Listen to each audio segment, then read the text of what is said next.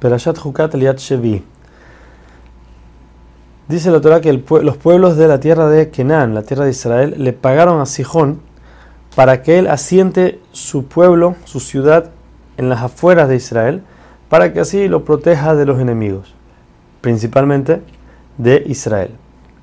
Dice la Torah que Sijón era un rey muy grande y muy importante, muy fuerte, el cual, aun que estuviera en una pequeña aldea, sería muy difícil conquistar la aldea porque estaba Sijón ahí. Por otro lado, la ciudad de Sijón, la ciudad se llama Heshbon, también era una ciudad muy difícil de conquistar, muy amurallada y muy fuerte, que aun y que estuviera llena de insectos, era difícil conquistarla. Con más razón, la ciudad de Heshbon, con Sijón como rey, que era extremadamente difícil de conquistar. Am junto con Moshe mandan mensajeros a Sijón, así como hicieron con los otros reyes, y le piden por favor que lo dejen pasar por su tierra sin tocar nada. Por lo que Sijón le responde, no entiendo, y a mí me pusieron aquí para cuidar a los pueblos de ti, ¿cómo te voy a dejar pasar? Ahora atrás un paréntesis y se va un poco del tema y nos cuenta la historia de las ciudades de Moab. Como sabemos, Moab, todas sus tierras fueron heredadas a ellos por Lot. Lot era el sobrino de Abraham. Hashem les dio esas tierras a ellos, por eso le dijo a Moshe que no pueden tocarlas y no pueden pelear contra ellos. Lo que pasó fue que Sijón quiso conquistar esas tierras.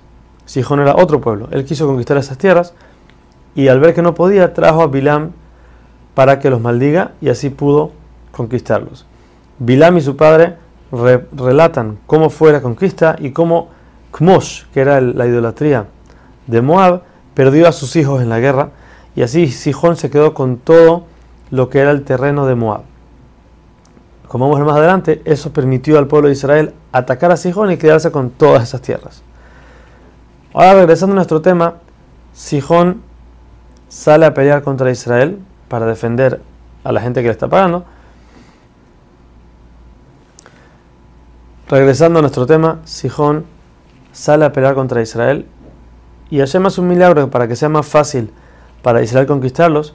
Le pone en la cabeza a Sijón de que él va a reunir a todos sus hombres de todas sus ciudades en un solo lugar, pensando que así va a tener más fuerza contra Israel.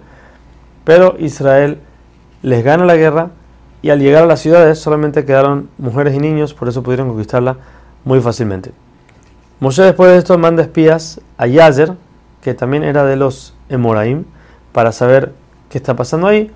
Solamente que esta vez los mismos espías conquistaron la ciudad y dijeron que ellos no van a hacer lo que hicieron sus familiares anteriormente, hace 40 años, y por eso perdieron la oportunidad de entrar a Israel, sino ellos confiaron en el resto de Moshe y ellos solos conquistaron las tierras. Por último, a Israel se acerca ya casi casi a la frontera de Israel. Tienen todavía un, enemigo, más, que es Og. Og, el rey de Bashan. Og también sale a pelear contra ellos, pero esta vez Moshe le teme y le tiene miedo. ¿Por qué? Porque él sabía, Moshe sabía que Og tenía un mérito que podía salvar la vida. Esto fue hace muchos años cuando Abraham vino, quiso pelear había la, guerra entre los cinco reyes y los cuatro reyes y se llevaron a Lot en cautiverio. Una persona se escapó del campamento de guerra y le vino a avisar a Abraham que Lot estaba vivo y estaba en cautiverio, por lo que Abraham pudo ir a salvarlo. Esta persona era Og. Mosé tenía miedo de que el mérito de que él salvó a Lot y le avisó a Abraham lo iba a salvar de la guerra, pero Hashem le dice no te preocupes, te voy a dar a Og en tus manos. Y así fue como el pueblo de Israel pelea contra Og y les gana y heredan todas sus tierras.